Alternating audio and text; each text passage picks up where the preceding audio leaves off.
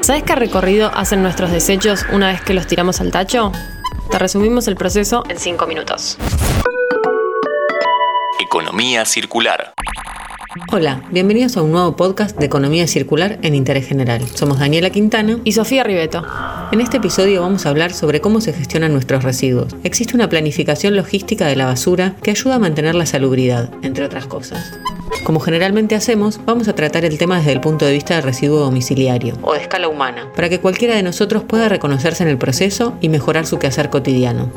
Obvio que si tenés acceso a mejorar la gestión de los residuos en tu lugar de trabajo, sería maravilloso que puedas aportar tu granito de arena.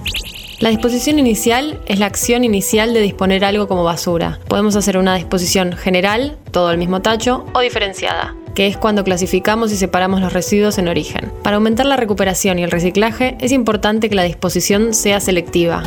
Por convención, la basura se desecha en cestos negros y los reciclables en cestos verdes o de diferente color según el material. Una vez que generamos el residuo, es esencial lograr una adecuada clasificación en origen, en casa, en el trabajo o donde estemos, que es donde podemos minimizar el costo de reinserción al mercado de estos materiales. Primera digresión. Está bueno pensar que en cada instancia son personas las que operan con las cosas que dejamos en la basura. No son todos procesos industriales. Eso viene mucho más adelante, cuando la basura está ya clasificada, condicionada y acopiada en grandes volúmenes. Saber que hay otro humano trabajando con esa materia prima debería ser de por sí una razón más que suficiente para ser organizados con la gestión que hacemos durante la disposición inicial, no solo de las cosas que son posibles reciclar, sino también de los objetos que podrían resultar peligrosos para otros durante la manipulación. La segunda instancia es la recolección y la podemos subclasificar en dos grandes grupos. La recolección general es realizada a diario por el típico camión de basura y la recolección diferenciada, que a su vez puede ser de carácter manual, llevada a cabo por los recuperadores urbanos o de gran escala realizada en los camiones verdes. Los recuperadores urbanos son el eslabón principal en la cadena de la economía circular. Están asociados en cooperativas y se ocupan de llevar los reciclables a las plantas de transferencia y en algunos casos se ocupan hasta del tratamiento dentro de las plantas.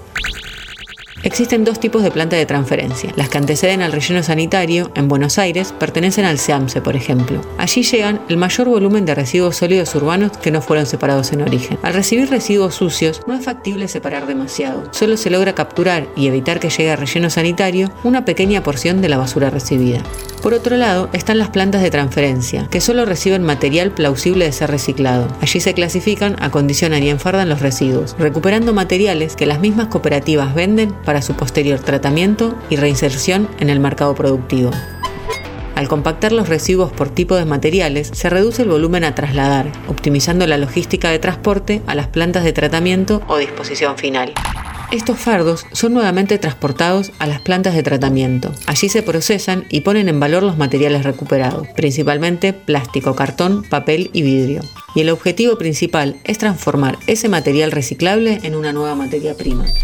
La finalidad de este tipo de acciones Obvio que es mejorar el medio ambiente, pero además es minimizar la inversión que requiere generar una nueva materia prima. Es más barato fundir vidrio y volver a conformar un envase que extraer sílice y procesarlo hasta que se convierta en vidrio.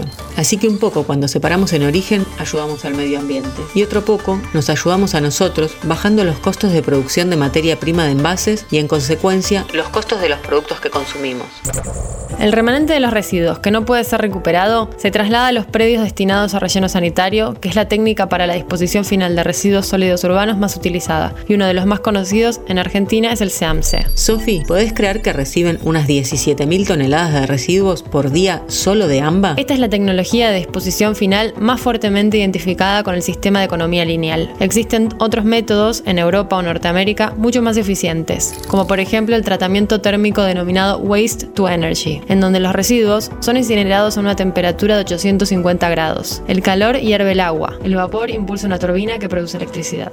Es necesario consumir productos y embalajes que minimicen la generación de residuos y faciliten su reutilización, reciclado o valorización. La meta primordial debería ser reducir la cantidad de basura, reusar lo que se pueda reusar, reciclar y después la cuarta opción es quemarla para producir energía. Ahora que sabemos cómo se gestionan nuestros residuos, nos despedimos hasta el próximo episodio de Diseño y Economía Circular en Interés General. ¿Querés auspiciar en Interés General Podcast? Escribinos a contacto arroba interésgeneral.com.ar.